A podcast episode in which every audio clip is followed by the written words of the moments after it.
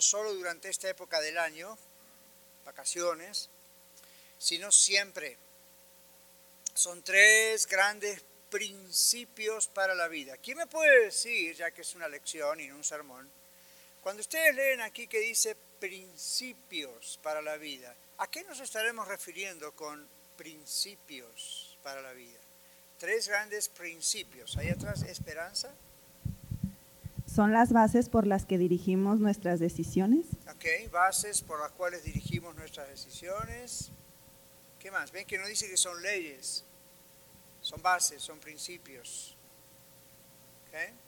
Entonces, cuando son principios, no es como las leyes. Las leyes uno tiene que cumplir obligatoriamente con eso, si no, va a la cárcel.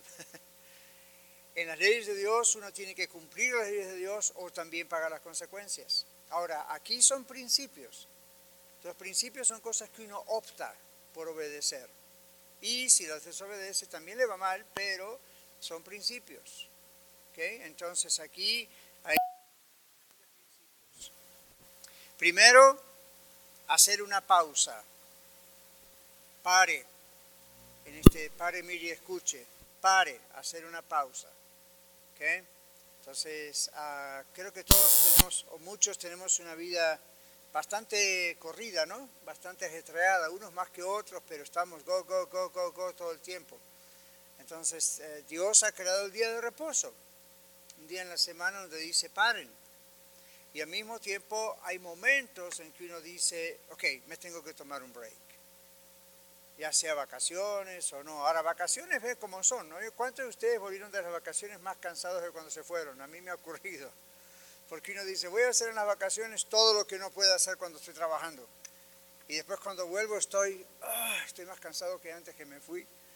Entonces no fueron realmente vacaciones, fue una pausa en el horario de trabajo para hacer otro trabajo. Entonces es bueno, es bueno si uno quiere recorrer, hacer turismo, pero mi recomendación siempre es cuando regrese o cuando calcule los días, deje uno o dos días donde no hagan nada y descanse de sus vacaciones antes de ingresar otra vez a lo que tiene que hacer. ¿okay? Porque si no, estamos dormidos al día siguiente después de las vacaciones. Pero aún en el, dice aquí, a nivel espiritual, mental, emocional. Aquí dice, pare para poder observar las obras de Dios y para poner las cosas en perspectiva correcta. Todos comprendemos lo que es perspectiva, ¿verdad? ¿Cómo lo podemos definir? ¿Qué significa detenernos para poner las cosas en nuestra vida en la perspectiva correcta? Bueno, cuando estamos corre, corre en el trabajo, en la escuela, en la casa, en la familia, aquí, allá, no siempre tenemos bastante tiempo como para decir, voy a parar a analizar qué está ocurriendo. Entonces es como en la escuela, cuando estamos estudiando, escuchamos a los profesores, estudiamos, los maestros, y de pronto llega el día del examen. El día amado para todos los estudiantes es el día del examen, ¿verdad? No, pero en realidad el día del examen es un no hay clases, pero vamos a parar para ver qué aprendimos. Entonces uno dice, ahora quiero ver qué, aprendí. En la vida, en realidad en todas las cosas deberíamos hacer en algún momento eso y a, y a veces hasta seguido deberíamos organizarnos personalmente para tener momentos donde uno pueda decir, ok, a ver, vamos a evaluar, voy a evaluar cómo van las cosas en todo aspecto, físicamente, mental, espiritual, emocionalmente. Voy a evaluar y a ver cómo van las cosas. Y saben lo que ocurre, ¿verdad? Cuando uno evalúa, sale del contexto regular, uno ve las cosas con más claridad. Y al evaluar y ver las cosas con más claridad es donde uno reordena la vida, ¿verdad que sí? Y a ver, ¿qué es prioridad? ¿Qué no es prioridad? ¿En qué estoy gastando mi tiempo, mi dinero, mi esfuerzo, mis emociones? Y no da resultado, ¿por qué voy a seguir haciéndolo? Entonces ese es el momento de decir, ok, aquí hay un cambio que hacer. Okay, mi manera de pensar, mi manera de ser, en el uso de mi tiempo, mi dinero, todo. Entonces parar en la Biblia es esa idea de reposar, es esa idea de sentarse. El libro de Génesis, el primer libro, que dice? Creó Dios los cielos y la tierra en seis días y ¿qué hizo el séptimo día? Descansó Jehová su... ¿A ustedes creen que Dios estaba cansado? ¿Se puede cansar Dios? Obviamente no se puede cansar. Entonces, observen que ese texto está cerca del que dice que Dios observó todo lo que había creado y dijo era bueno en gran manera. ¿Ven? Después crea el hombre y es bueno en gran manera. Entonces, él mismo no está haciendo una autoevaluación, pero está haciendo una declaración de lo que hizo es bueno. Y él dijo, el Señor Jesús interpretando qué significa el día de reposo, ¿se acuerdan lo que él dijo? El día de reposo fue hecho por causa del hombre, hombre y la mujer, y no el hombre por causa del día de reposo. Entonces, los fariseos de su época interpretaron mal el día de reposo. El Señor Jesús les enseñó cómo interpretar el día de reposo. El día de reposo es para que descansemos, pero atención, es pues, ¿por qué se llama el día del Señor? Es para que descansemos y observemos y estudiemos, analicemos, meditemos, disfrutemos de quién es Dios, de lo que Dios ha hecho. A usted dirá, pastor, no puedo hacer eso en la semana. Debe hacerlo en la semana, yo también. Pero este, como hoy, es un día donde uno se detiene y considera. Ven aquí en su bosquejito, dice hacer una pausa, parar para observar las obras de Dios. O sea, no es, voy a parar para mirar tres novelas. Voy a parar para mirar you partidos de fútbol a los Broncos por el resto de la tarde. Well, a veces eso ocurre, pero en realidad esa no es la idea. La idea de descansar es descansar y no es solo físicamente, ¿ven? Es una como recreación espiritual. Y eso su espíritu lo necesita, su alma, su, corazón, su, mente, sus emociones necesitan eso. Observar a Dios, observar las cosas de Dios, poner todo en perspectiva correcta. ¿Qué dice que es el segundo punto una vez que hacemos eso? Mirar, estudiar la palabra de Dios. Eso es lo que dice, mire, repare, mire y escuche, mire el segundo el segundo principio significa mirar, es decir, mientras aprovechamos a parar y descansar, corregir cualquier cosa que no esté de acuerdo con la palabra de Dios. ¿Sí? Por ejemplo, supongamos que usted dice, bueno, Dios me habló en un sermón y me señaló que esto y esto está mal en mi vida. ¿Me siguen? ¿Sí? ¿Están acá? Ok. Dice, ok, Dios me habló, me mostró que X cosa está mal en mi vida. ¿Qué hago cuando recibo esa advertencia de Dios? Cuando recibo esa exhortación de Dios. Digo, amén, sí Señor, y yo hago una pequeña oración con el predicador al final y me olvido, o realmente en la semana digo, wow, tengo que trabajar sobre esto. Tengo que prestar atención a este asunto. ¿Ven? Porque ven cómo somos los humanos. Si no le prestamos atención, si no trabajamos en el asunto, ¿qué pasa? Se olvida a menos que sea algo dramático, algo trágico. Si no, uno tiende a olvidarlo. Entonces, el día del Señor, el domingo, en nuestro caso, es para detenerse, para dejar lo que usualmente hacemos, estar juntos en la casa del Señor, parar, meditar juntos como iglesia en la palabra de Dios, en quién es Dios, en lo que Dios ha hecho por nosotros, en su Hijo Jesucristo, en su muerte y su resurrección. Hoy vamos a participar otra vez de la cena del Señor, ven todo lo que representa esto. Este es el momento de hacerlo. Y luego durante el día, aunque uno no esté de reunión en reunión, no tiene que hacerlo, pero durante el día usar el resto del día para tener sus momentos de, ok, tranquilícese, observe, mire, recuerde lo que escuchó, Ve y siga meditándolo. Los predicadores tenemos un beneficio cuando nos importa la predicación. El beneficio es que masticamos el tema toda la semana. ¿Comprenden eso? Entonces, yo predico el domingo, yo no hice ese sermón esta mañana. Yo no me senté esta mañana a ver qué voy a predicar hoy. O anoche desesperado, Señor, ¿qué predico mañana? Esto es algo que ya viene de mucho tiempo. Entonces, toda esta semana yo estuve en mi boca espiritualmente hablando, masticando la palabra de los talentos todo el día, para arriba y para atrás, para arriba, teniendo conflictos y peleándome con el texto porque hay cosas que no entendía, ¿ven? Y, mirando qué dice el griego y el otro, y, qué pasa acá y qué pasa allá, hasta que por fin todo eso, que podrían ser muchísimas páginas, y a veces pasa, escribo páginas y páginas y páginas y páginas, que si les dijera todo lo que escribo, estamos acá cuatro horas de mensaje y pierdo a toda la iglesia, excepto algunos pocos fieles. Entonces lo que hago es reduzco todo para que quepa más o menos en 40 minutos promedio, 30 más menos. Ahora, el beneficio que tenemos los predicadores, que nos interesa la predicación, es que esto está constantemente en nuestra cabeza por muchos días. El beneficio que tiene la congregación es que no ha tenido que hacer todo ese trabajo pero necesitaría seguir masticando el mensaje el resto de la semana.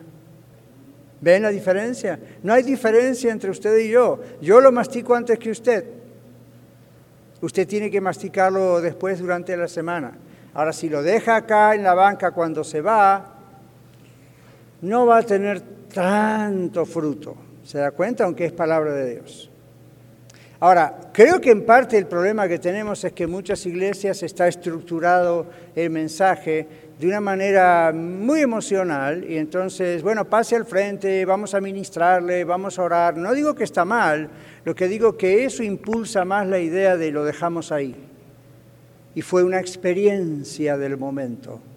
Pero en la semana no siempre esas congregaciones sigue la gente masticando y meditando, Señor, ¿qué más estás, qué, me estás diciendo con todo esto?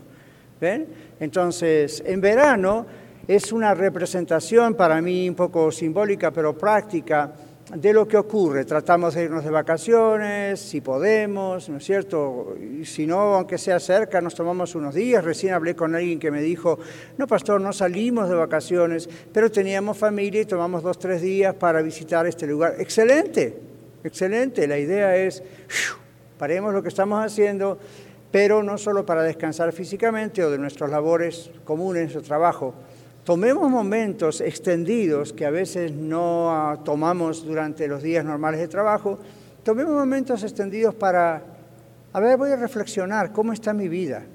¿Qué está pasando? ¿Qué, qué necesito corregir? ¿Qué es lo que Dios me está diciendo? Es una buena oportunidad para empezar. ¿Okay? En muchas empresas el verano, como es muy lento, en muchos, excepto la empresa del turismo, por ejemplo, ¿no? ahí tienen más trabajo, pero usualmente en muchas empresas este es el tiempo donde los empleados y los jefes hacen evaluaciones y hacen cambios, ¿verdad? Y cuando comienza el tiempo de mitad de agosto, septiembre, es para ellos el nuevo año y comienzan entonces a corregir lo que no dio resultado. ¿Sabían ustedes que muchas empresas en septiembre analizan el budget, en octubre establecen el budget para el año próximo? Quizá no lo sabían, pero ahora lo saben. Y usted dice, ¿por qué? Bueno, van un poquito en paralelo con la escuela, más o menos, no el año escolar más que el año calendario. ¿Sabían ustedes que muchas iglesias hacen eso? No sé si iglesias hispanas, pero muchas iglesias americanas hacen eso. ¿okay? Entonces, donde uh, Pasa el verano, van analizando y orando como siempre. Y cuando llega por ahí septiembre o algo, es el momento donde establecen el budget o el presupuesto para el siguiente año. Otra vez medio paralelo a lo que pasa con la escuela de los niños o la universidad. Entonces, eso da la oportunidad en el verano para evaluar, mirar hacia atrás y decir qué cosas dieron resultado, qué cosas no dieron resultado. ¿Ven? ¿Qué nos está diciendo el Señor que deberíamos cambiar para el próximo año? Y el próximo año no siempre es el año 2022, comienza ahora con el año escolar.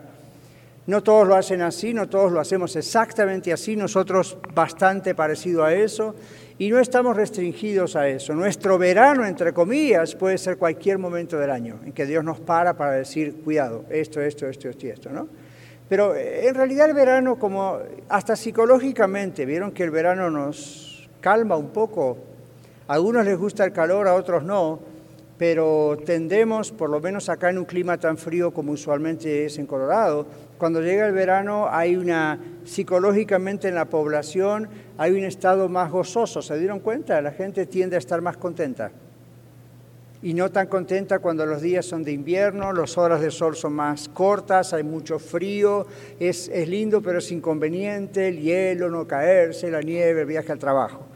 Y la gente tiende a estar un poco más tensa.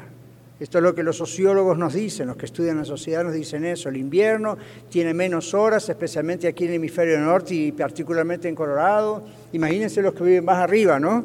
Son más cortos los días. Y, y los que están más arriba todavía, seis meses de sol, seis meses de semisol, uy, hemos escuchado historias con ellos. Entonces, el verano tiene esa característica que tanto simbólicamente como psicológicamente tiene esa idea de, ah, es un tiempo de refrescarse, es un tiempo de parar, es un tiempo de como que uno está más tranquilo, por lo general. Entonces, esto de pare, mire y escuche sucedió hace dos años aquí en la lección con esa idea. Ahora, otra vez, parar es una cuestión semanal. Mirar, observar también es una cuestión semanal. Y en ocasiones hay que extenderlo todavía. Y luego está tres, dice escuche. Escuche, dice aquí. Escuche atentamente las instrucciones de Dios, ya que le ha dado tiempo para observar y mirar. Y escuche las instrucciones de Dios para poder seguir adelante siguiendo la voluntad de Dios. ¿Cuántos de ustedes han escuchado, a ustedes les ha pasado que dice, me encantaría, me gustaría saber la voluntad de Dios, pero no encuentro, no sé cómo, ¿verdad que sí? Se han enfrentado con eso. La mayor parte de las personas que no se dan cuenta cuál es la voluntad de Dios para su vida es porque no toman tiempo para parar, detenerse, orar, mirar, darse tiempo. Ven, darse tiempo. Les doy una ilustración personal y está relacionada con ustedes como iglesia. Si usted dice, pastor, ¿cómo hace usted para determinar y después con los líderes you know, cuándo hay que hacer este cambio, agregar una congregación o hacer un cambio de líderes acá o uh, you hacer esta negociación allá? Es, es demasiado y son tres congregaciones. Yo paro, miro y escucho. No hay secreto, eso está en la Biblia, yo no soy un ser especial. Entonces, en esos momentos donde yo digo, ok, dos, tres días estoy solo, no me hablen, yo estoy conmigo y con el Señor y por supuesto mi esposa está por ahí, pero quiero decir, son, son momentos especiales y yo estoy orando y estoy tranquilo y digo, no, no voy a dedicarme a esto y esto, tal vez lo puedo delegar a otros, pero me voy a concentrar en qué está pasando y qué, qué, qué voy evaluando. Y Señor, ¿qué es tu voluntad? ¿Hacia dónde vamos ahora? ¿Para qué lado arrancamos? Y estoy ahí, ¿verdad? Y estoy orando y sigo la rutina de cosas, pero estoy enfocado en eso. ¿Ven? Entonces, uh, uno escucha la voluntad de Dios, no escucha la voz audible de vos, Daniel, quiero que hagas esto para iglesia, mi iglesia, la red. No, pero a través de la palabra de Dios, a través de darle tiempo, el problema de darle tiempo no es Él necesita tiempo, yo necesito tiempo. Usted necesita tiempo. ¿Ven? Para tomar decisiones. Entonces ahí es donde, en ese tiempo a solas con Dios, que a veces es muy prolongado, ahí, oh, ok, ven y, va, se van poniendo rompecabezas, se va poniendo en orden. Conocen el, el puzzle, ¿verdad? Rompecabezas. Y de pronto uno va viendo despacito, ah, ok, esta es la figura de lo que tiene que ser. ¿Ven? Entonces yo se los recomiendo. Háganlo para su vida en lo personal, háganlo para su matrimonio si están casados. Si son solteros, háganlo para su vida en particular.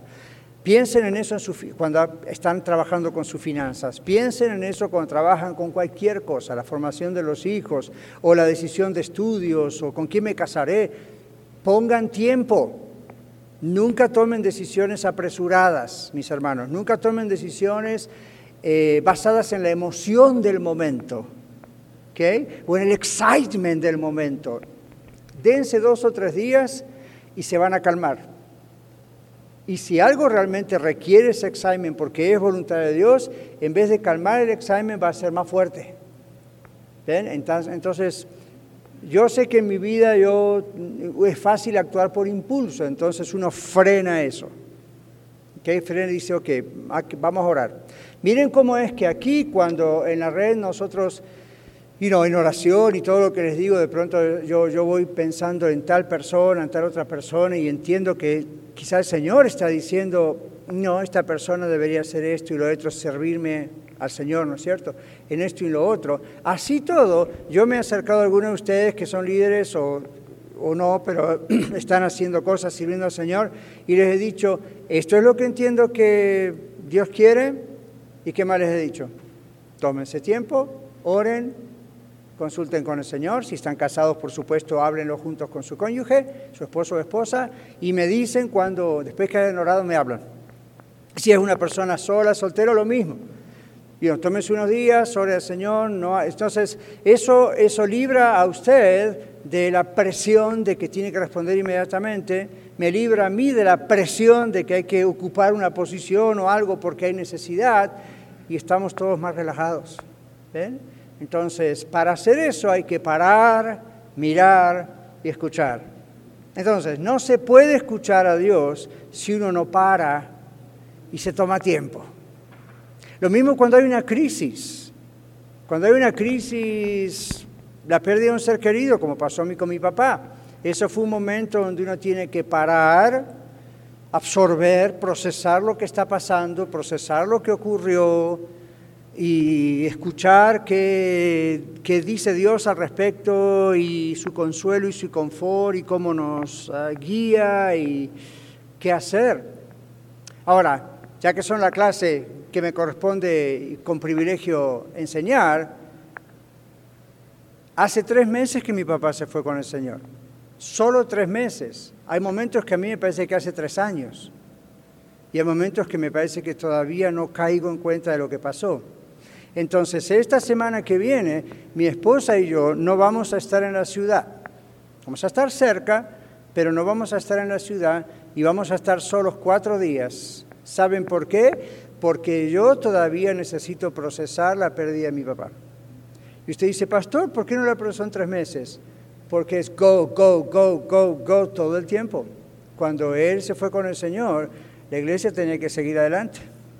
La casa tenía que seguir adelante las cosas tienen que seguir adelante. Y yo no podía parar en ese momento en particular porque había demasiada cosa en las manos y eso no se puede parar y mis responsabilidades son muy fuertes como para parar eso, con la radio, con la iglesia, otras cosas, el ministerio. Entonces, no había esa oportunidad, pero de entrada puse en mi corazón y le dije a mi esposa, en este momento no podemos, pero vamos a hacer lo más rápido posible de salir del contexto, estar tres, cuatro días, una semana, lo que sea, fuera del contexto y procesar lo que ocurrió.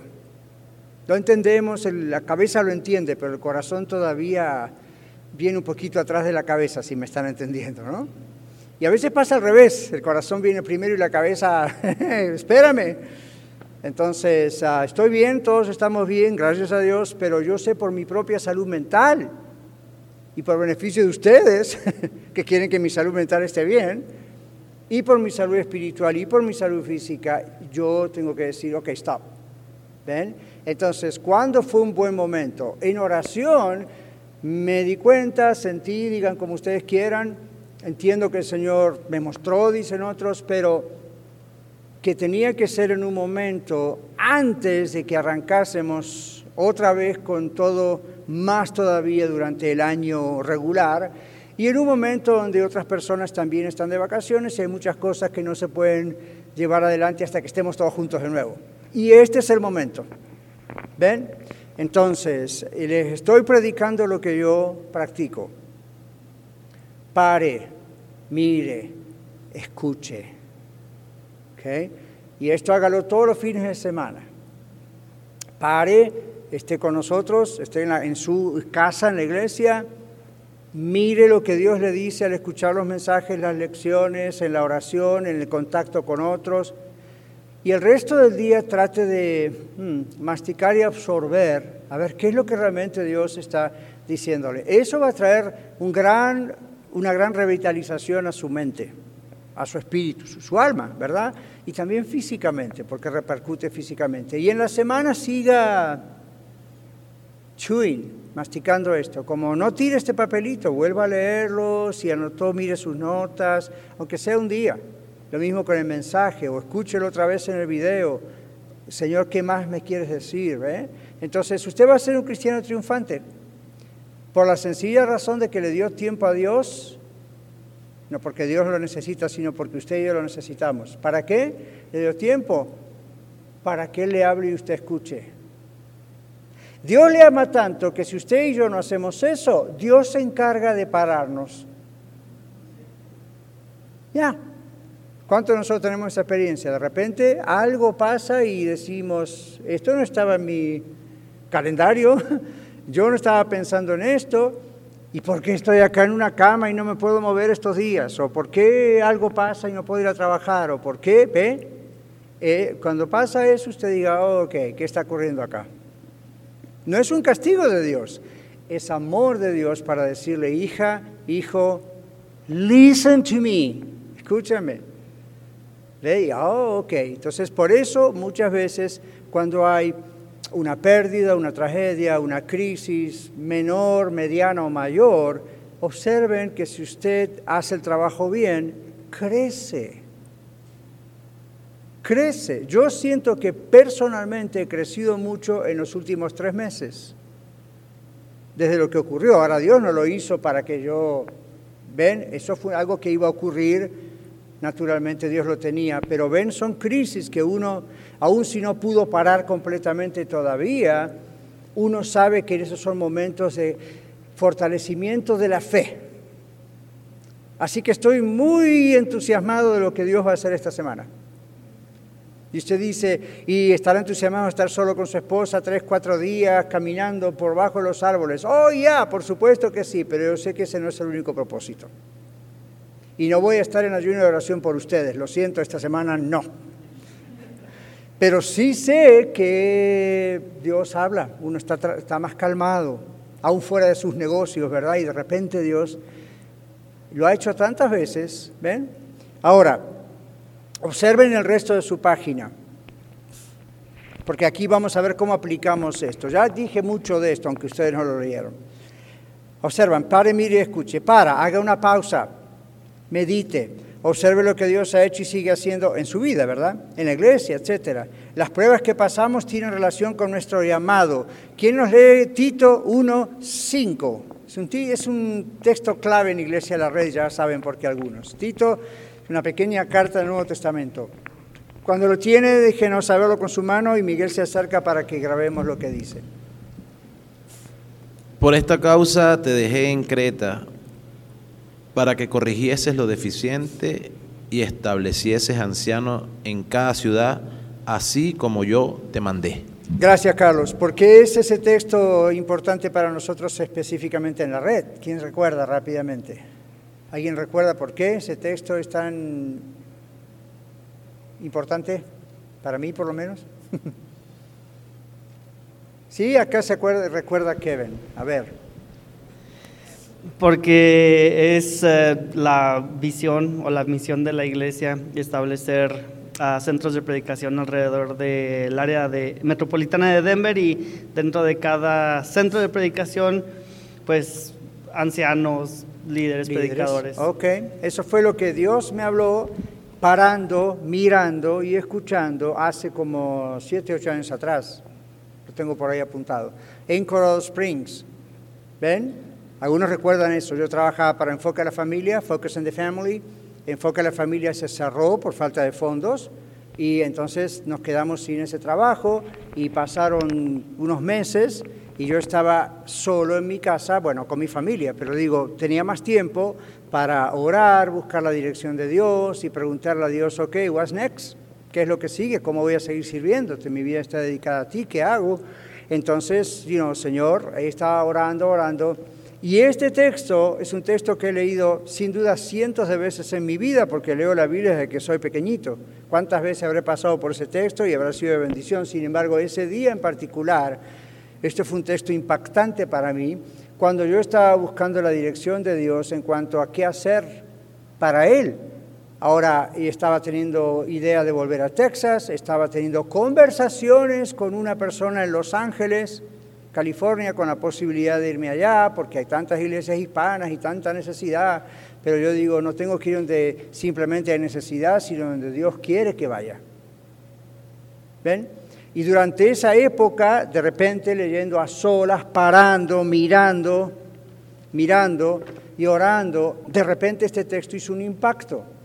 Ahora, yo no voy a decir, este fue algo profético que me dijo, yo no sé lo que fue, lo que, lo que sí sé es que mirando eso, para mí Creta, como dice Pablo a Tito, fue Denver. Como Dios diciendo, por esta causa te dejo acá, no te vayas, aquí te quiero. Y yo estaba en Colorado Springs. ¿Ven? Entonces, en medio de todo eso, llama Salem Media of Colorado en Denver. ¿Ven? Ofreciendo que sea manager de Radio Luz. No tenía ningún interés en ser manager de Radio Luz, pero presté atención qué está haciendo el Señor. Y la prueba de que Dios quería que estuviese aquí fue cuando por seis meses haciendo tratativas con Salem Media, surgió que aquí estoy. Entonces, después de ahí vino la oficina de consejería y, la oficina de consejería fue, y la radio fue para simplemente conocer por qué Dios quería que estuviera en Denver. ¿Ven? Y ahí después vino Iglesia La Reina de 2015. Entonces, pastor, ¿por qué nos cuenta eso? Porque cuando usted ve Tito 5.1, o 1.5, perdón, es el texto que empezó a mover Dios todas las cosas con ese texto. ¿Ve? Aún antes de que comenzáramos con Iglesia a la Red. Pero ¿cuándo ocurrió eso? Pare, mire y escuche.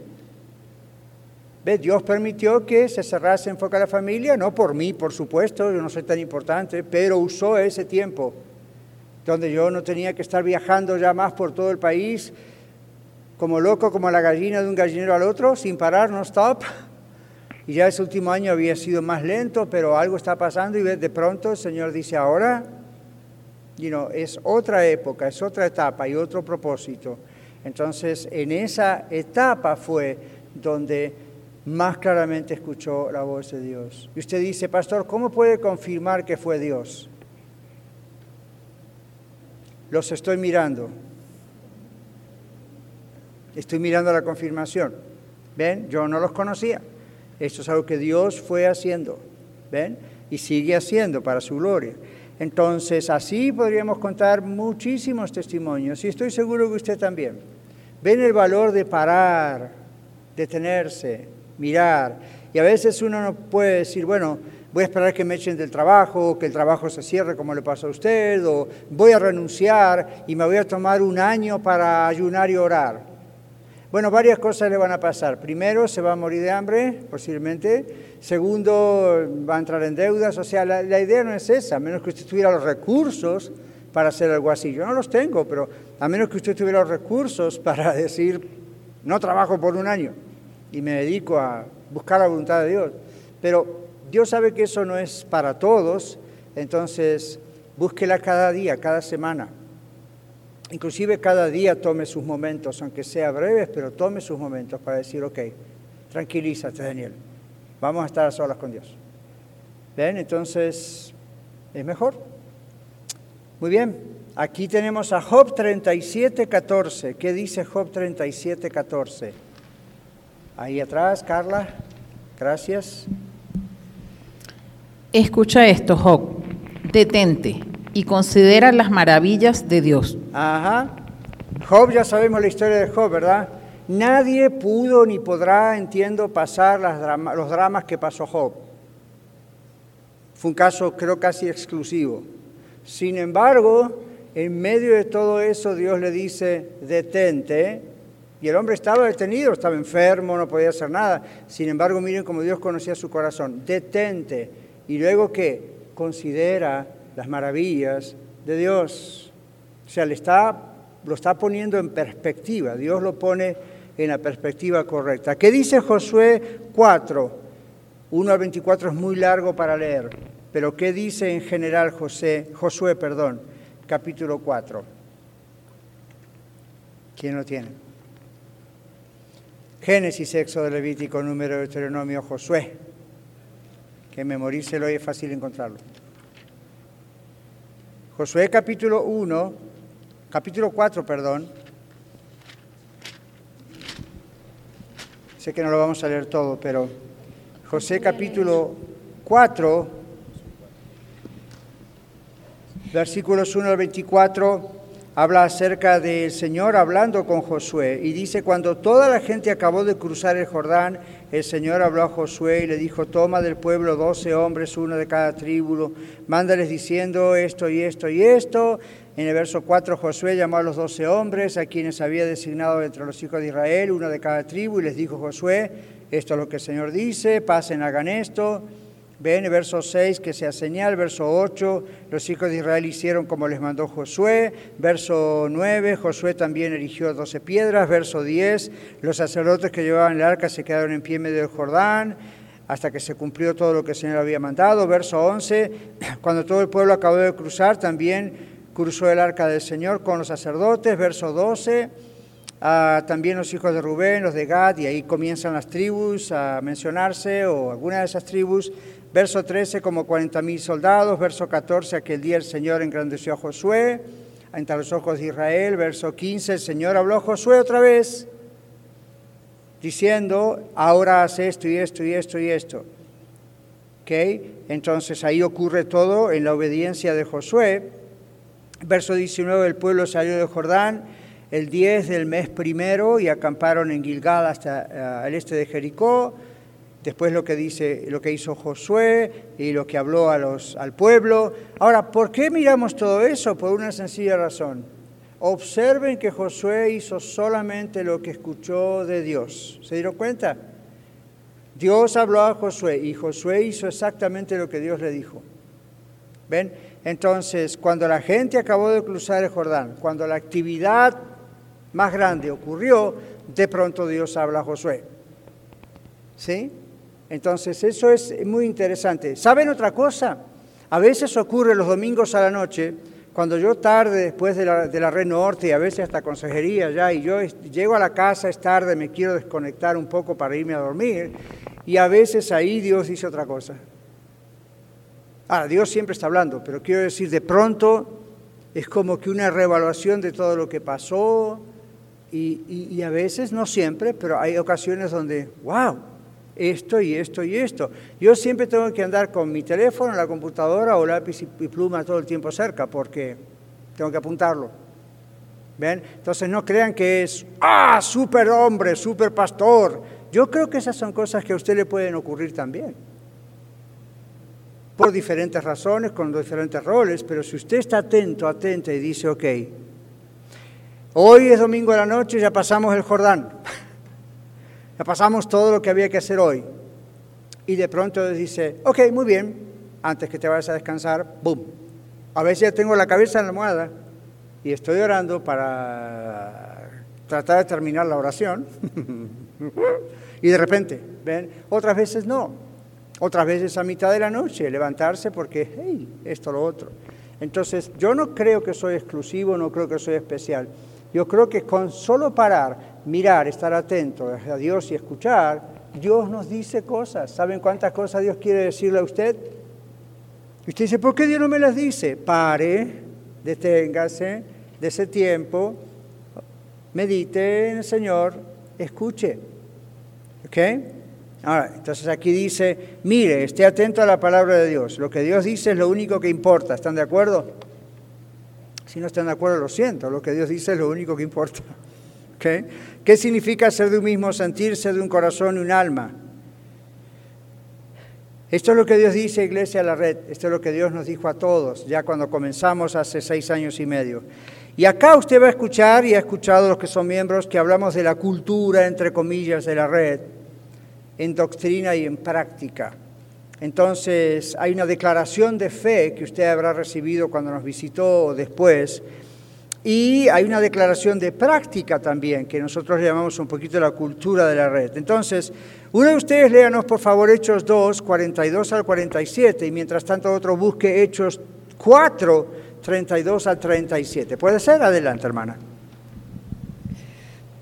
Perseveran en la doctrina de los apóstoles, en la comunión unos con otros, en el partimiento del pan y en las oraciones.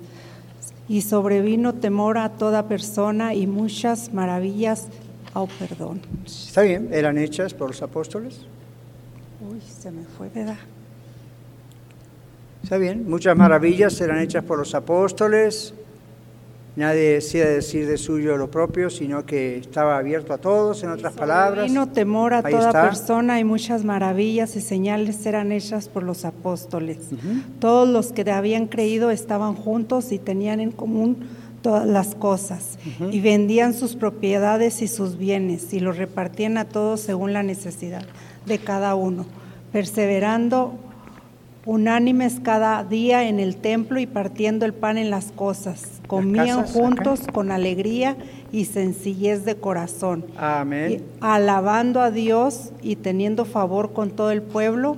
Y el Señor añadía cada día a la iglesia a los que habían de ser salvos. Amén, gracias. Ahora, este no es un texto para tomarlo literalmente en el sentido de nosotros también tenemos que salir de acá a vender nuestras casas. Hay dos principios. Observe que no todos lo hicieron, número uno. ¿Ok? Observe que no todos tenían necesidad tampoco de recibir lo que se hacía. Pero eso es parte de la cultura de la iglesia primitiva. El amor por el Señor era tan grande que el amor unos a otros se manifestaba en cosas muy prácticas. Parte de nuestra cultura, entre comillas, lo pongo, es eso. Y por eso en seis años y medio eso es lo que hemos tratado y seguimos haciendo. Orar unos por otros, enseñarnos unos a los otros, velar por las necesidades aún materiales unos de los otros. Claro que hay procesos para saber cómo se hace y todo eso, pero la idea está allí, cómo se amó la iglesia primitiva y cómo perseveraban juntos todo el tiempo en aprender juntos la palabra de Dios. Cómo perseveraban. ¿Qué significa perseverar? ¿Nadie sabe? José nos dice aquí adelante significa seguir estudiando, seguir aprendiendo, continuar. Entonces, perseverar y ser fieles, ¿podría ser sinónimo? ¿Sí? La fidelidad de una persona se muestra en su constancia, en su perseverancia, en no claudica, no renuncia, no, sigue, sigue, sigue, contra viento y marea, sigue, sigue, sigue. ¿Ve? Entonces la iglesia primitiva tenía esa maravillosa característica. No eran visitantes, eran personas perseverantes en la oración, en la doctrina, en la enseñanza, en la predicación, en el partimiento del pan, hablando de la cena del Señor, en el par- repartir también a los demás. ¿Ven? Yo siempre digo, la iglesia primitiva no se permitía a sí misma tener entre ellos necesitados y no hacer nada por ellos. Entonces, algunas personas vienen a la iglesia a la rey y dicen, vengo por la sana doctrina, usted, usted pastor predica la sana doctrina, alabado sea el Señor, pero ¿sabe también por qué mucha gente viene y permanece en esta iglesia? ¿Saben por qué? Por esta otra cosa. En muchos está esa continuidad y perseverancia en amarse y ayudarse. Y la iglesia en sí lo hacemos. Los diezmos y ofrendas que recogemos semanalmente, buena parte de eso es para ayudar. Ahora, usted dice, pastor, pero no tenemos un reporte desde el púlpito, usted nunca nos dice, ¿cómo se sentiría usted si usted es uno de los recipientes de esa ayuda y yo me paro un domingo y le digo, iglesia, quiero que sepan que con los diezmos y ofrendas la semana pasada hemos ayudado al hermano Carlos que no tenía para comer? No es lo que ocurrió, ¿verdad? Estoy diciendo un ejemplo, Carlos tiene para comer. Pe- pe- Pero, ¿qué harían ustedes? O vamos a ayudar al hermano Tony y Angelita porque, y otra vez eso es una hipótesis, y, no tienen para la renta o la casa este mes y perdieron el trabajo y por alguna razón, ¿verdad? Y Kevin, uy, Kevin fue al hospital de emergencia y resulta que hay que visitarlo y ver qué se puede hacer y cómo conectarlo con este y con el otro. Y, y luego entró el COVID y algunos se infectaron y, y no tenían para comer y no podían trabajar. Entonces, varios de nosotros fuimos a la casa de José, de Carlos. Imagínense. Usted hace como un pocito en la tierra y se quiere ir escondiendo, porque como que le da vergüenza. Y usted dice, ah, qué orgulloso. No, realmente no es prudente, ¿verdad? Exponer públicamente todo lo que se hace, pero sepa que se hace, así como la iglesia primitiva lo hacía. ¿Usted cree que Radio La Red nos es dado por gracia? No, cuesta. ¿Usted sabe cuánto nos cuesta Radio La Red? No lo voy a decir porque estamos grabando para Radio La Red y se va a enterar toda la ciudad. Pero pregúnteme si quiere después. Miles de dólares por mes. Miles, muchos miles por mes. ¿De dónde sale eso? De mis diezmos y ofrendas, de sus diezmos y ofrendas. Pastor, ¿usted diezma y ofrenda también? Por supuesto, si yo no lo hago, ¿cómo puede decir usted que lo haga? Mi esposa y yo somos los primeros que tenemos que dar ejemplo en eso, aunque usted no sepa cuánto ni nada de eso, pero ahí está. Los contadores lo saben, la firma de contaduría lo sabe. Entonces, ven, uno dice, en todo tenemos que dar ejemplo. Es como si yo les digo, hay que orar y yo no oro. Hay que estudiar la palabra de Dios y yo no la estudio. Entonces, ¿para qué para mí y escuche? Lo que hay que hacer es parar y vayas a otro lado porque todavía no sabe ese pastor. Ven, entonces ahí la, la cuestión está en la iglesia primitiva perseveraba, la iglesia primitiva hacía lo que predicaba, se amaban. ¿Qué dice el otro texto que es un paralelo? Como repetición casi de la historia que acabamos de leer. Hechos 4, 32 a 37. Y la multitud de los que habían creído era de un corazón y un alma, y ninguno decía ser suyo propio nada de lo que poseía, sino que tenían todas las cosas en común. Y con gran poder los apóstoles daban testimonio de la resurrección del Señor Jesús y abundante gracia era sobre todos ellos. Así que no había nada entre ellos ningún necesitado, porque todos los que poseían heredades o casas las vendían y traían el precio de lo vendido y los ponían a los pies de los apóstoles y repartía a cada uno según su necesidad. Entonces José, a quien los apóstoles pusieron por sobrenombre Bernabé, que traducido es hijo de consolación, levita natural de Chipre, como tenía una heredad, la vendió y trajo el precio y lo puso a los pies de los apóstoles. Gracias, Carla. Entonces ahí en este texto vemos que todos los que tenían propiedades y heredades las vendían y traían. Usted dice, ¿cómo es posible que hicieran semejante cosa? Eso es un avivamiento. Cuando realmente hay algo así en el corazón de toda una iglesia, la gente no mide nada en el sentido, no es irresponsable, pero cualquier lo que sea necesario para que otras personas sean salvas. Entonces la Biblia dice, Señor añadía cada día a la iglesia los que habían de ser salvos. Entonces, para usted que está orando que el Señor haga crecer la iglesia, yo le preguntaría, Gloria a Dios, ¿está dispuesto a vender su propiedad? No, pastor, bueno, no es obligación, lo que estoy diciendo es su corazón, aun cuando no lo hiciese materialmente. ¿Está ese sentir en su corazón o no está ese sentir en su corazón? ¿Ven? Yo después de muchos años de trabajo en el ministerio, en la consejería profesional, compré mi casa, ya había comprado otra, pero tuve que comprar otra, vender aquella, comprar otra en Denver. Tengo una linda casa, los carros no son último modelo, pero andan bien. Dios ha bendecido eso. Y uno dice, yo recuerdo haber mirado mi casa hace dos, tres años atrás, mirándola y diciendo, gracias Señor, yo no merezco esta casa, gloria a ti por esta casa. Y al mismo tiempo pensar, y si tú la quieres para atrás, como dicen en el campo, es tuya. Honestamente, mi esposa lo sabe. Y usted dice, no, pero ¿y entonces qué haría? Si el Señor me dice, quiero que vendas esta casa y des todo a la iglesia para que abramos otra obra y vete a vivir en un apartamento, lo hago. Y usted dice, pastor, no sea exagerado. Es el Señor. Si el Señor quisiera que yo haga algo así, lo haré.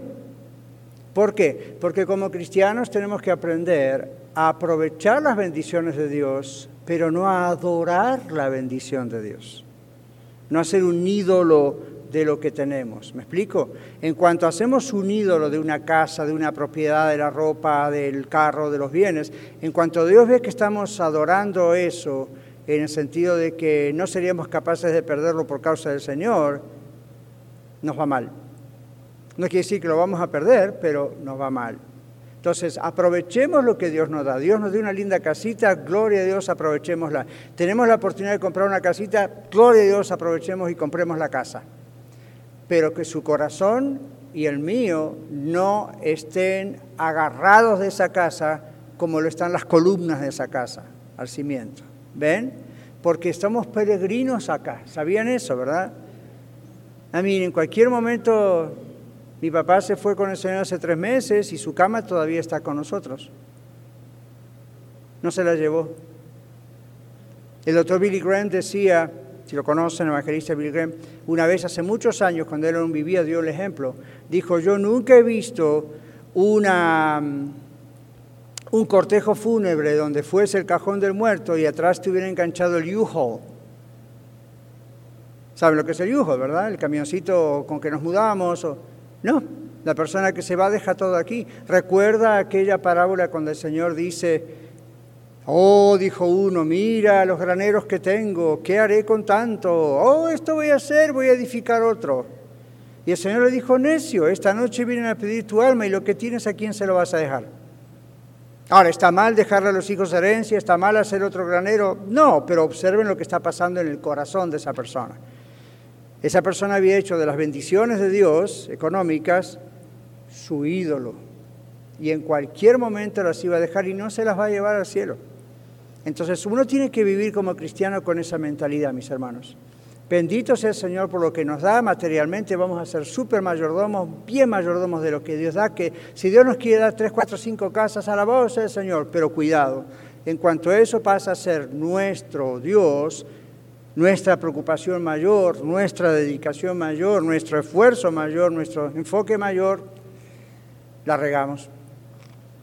¿Ven? Entonces, uno está aquí como en la iglesia primitiva, aunque no tengamos o no deseemos o no sintamos del Señor vender nuestras propiedades para que nadie, como pasó en la iglesia primitiva, para que nadie tenga necesidad, está en nuestro corazón hacerlo, eso es lo que importa. ¿Qué pasa si el día de mañana viene una persecución a los Estados Unidos? Y no podemos comprar y vender porque somos cristianos. Estamos hablando de la marca de la bestia, ¿eh? estamos hablando simplemente de que esas cosas ya pasen en algunos países. ¿Qué vamos a hacer? ¿Nos vamos a desesperar? ¿O haremos como la iglesia primitiva, albergar a aquellos que van perdiendo su casa. La iglesia primitiva hasta albergó a soldados romanos que les dio una epidemia en ese tiempo y eran sus mayores enemigos y los albergaron en sus hogares. ¿Ven? Entonces, ¿cómo es posible?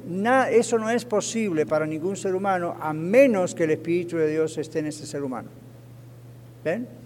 Entonces, acá hay preguntas, ¿verdad? Escuche, sepa dónde vamos, permanezca escuchando la voz de Dios, escuche cómo Dios nos llama a trabajar y cuáles son las calificaciones de un líder. Aparecen las cartas de Tito y Timoteo, cuando el Señor le dice a Pablo que le diga a Tito cuáles son las calificaciones de sus ancianos en las diferentes ciudades. Ahí están, en la carta de Timoteo y la de primera y segunda de Timoteo. perdón, la de Tito y primera y segunda de Timoteo. Luego escuche las instrucciones y prepárese, prepárese para correr hacia la meta. En Romanos 10 está el texto que Seidi nos va a leer. Ahí atrás, Miguel. Gracias. Prosigo al blanco. Vamos concluyendo. Déjame lo busco.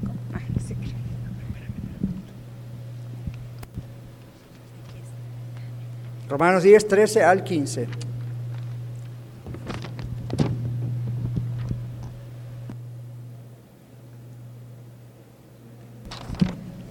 Porque todo aquel que invocare el nombre del Señor será salvo.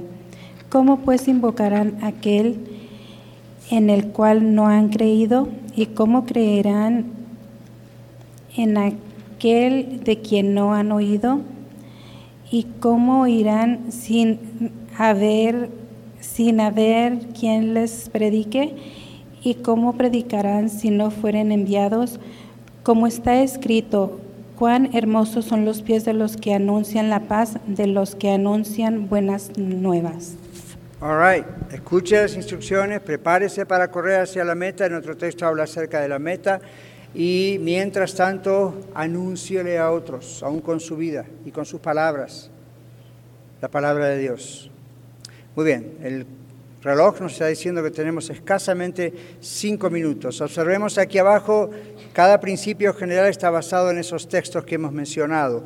Preguntas, ¿cómo podemos detenernos, entre comillas, para considerar o meditar en lo que Dios ha hecho en nuestras vidas y en nuestra iglesia? Usted responde a esa pregunta.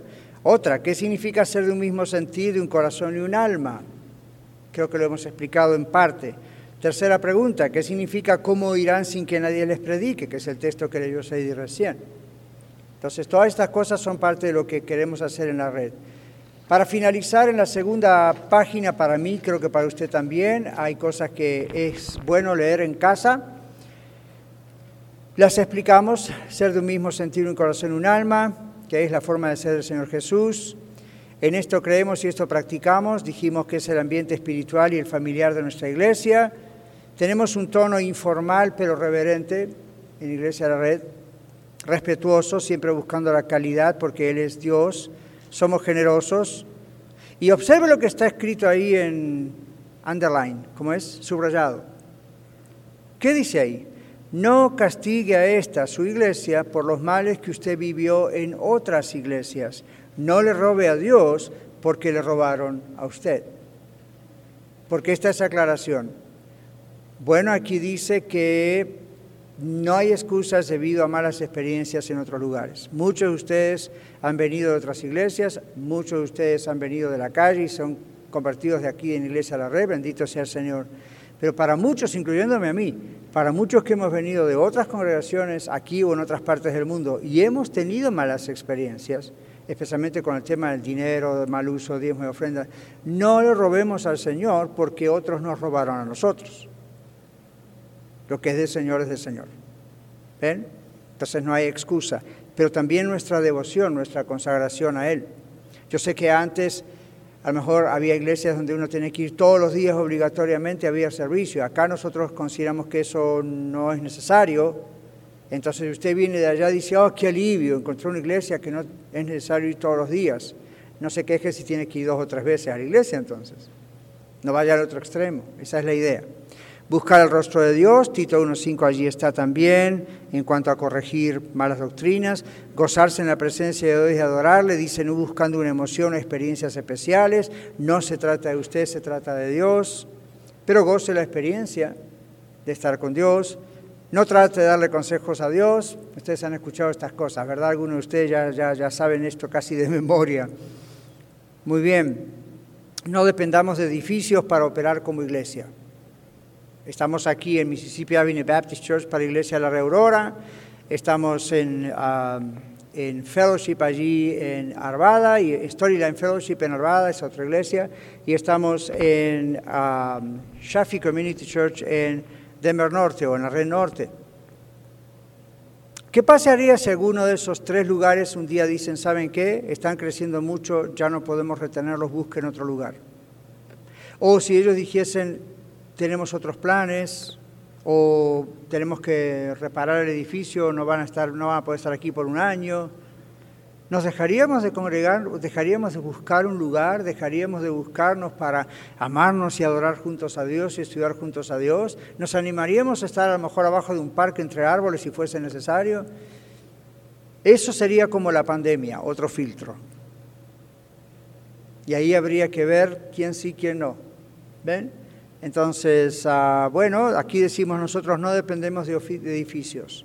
Algunos nos han preguntado, ¿no le gustaría edificar? ¿No le gustaría comprar edificios? No, no y no. sé lo que eso significa y no, güey, José, si es posible. Ahora, si Dios dice, quiero que hagan esto, lo haremos. Él va a dar el tiempo, la voluntad, la energía, los recursos, pero en lo posible esa no es la idea. Queremos invertir lo más que sea posible, mayor porcentaje posible en ganar almas. Por eso hay un gran chunk, porcentaje del valle que se va a la radio. Ven, es para ganar almas. ¿Ok? Muy bien, entonces no dependemos de edificios para operar como iglesia, no toleramos, como dije antes, ver necesitados y no hacer nada entre nosotros, la prioridad es la iglesia. Luego dice depurar falsas interpretaciones y tradiciones traídas de nuestros trasfondos religiosos. Y esto cuesta. Ya ven cómo, ven cómo construir lleva años. Destruir lleva minutos. ¿Verdad que sí? Volver a construir lo que se construyó mal lleva más tiempo todavía. Entonces vamos a tenernos paciencia porque hay muchas cosas que tenemos que reconstruir que fueron mal construidas antes. Amén. Señor, gracias por este tiempo juntos y pedimos en tu nombre que nos ayudes a parar hoy mismo, estos días, meditar, escuchar, volver a masticar todo esto en nuestro corazón para que podamos escuchar con claridad tu voz y tú puedas poner la perspectiva correcta a nuestra vida. Y entonces sí podamos rendir, ser productivos como tú quieres con nuestras vidas. En el nombre del Señor Jesús, gracias. Amén.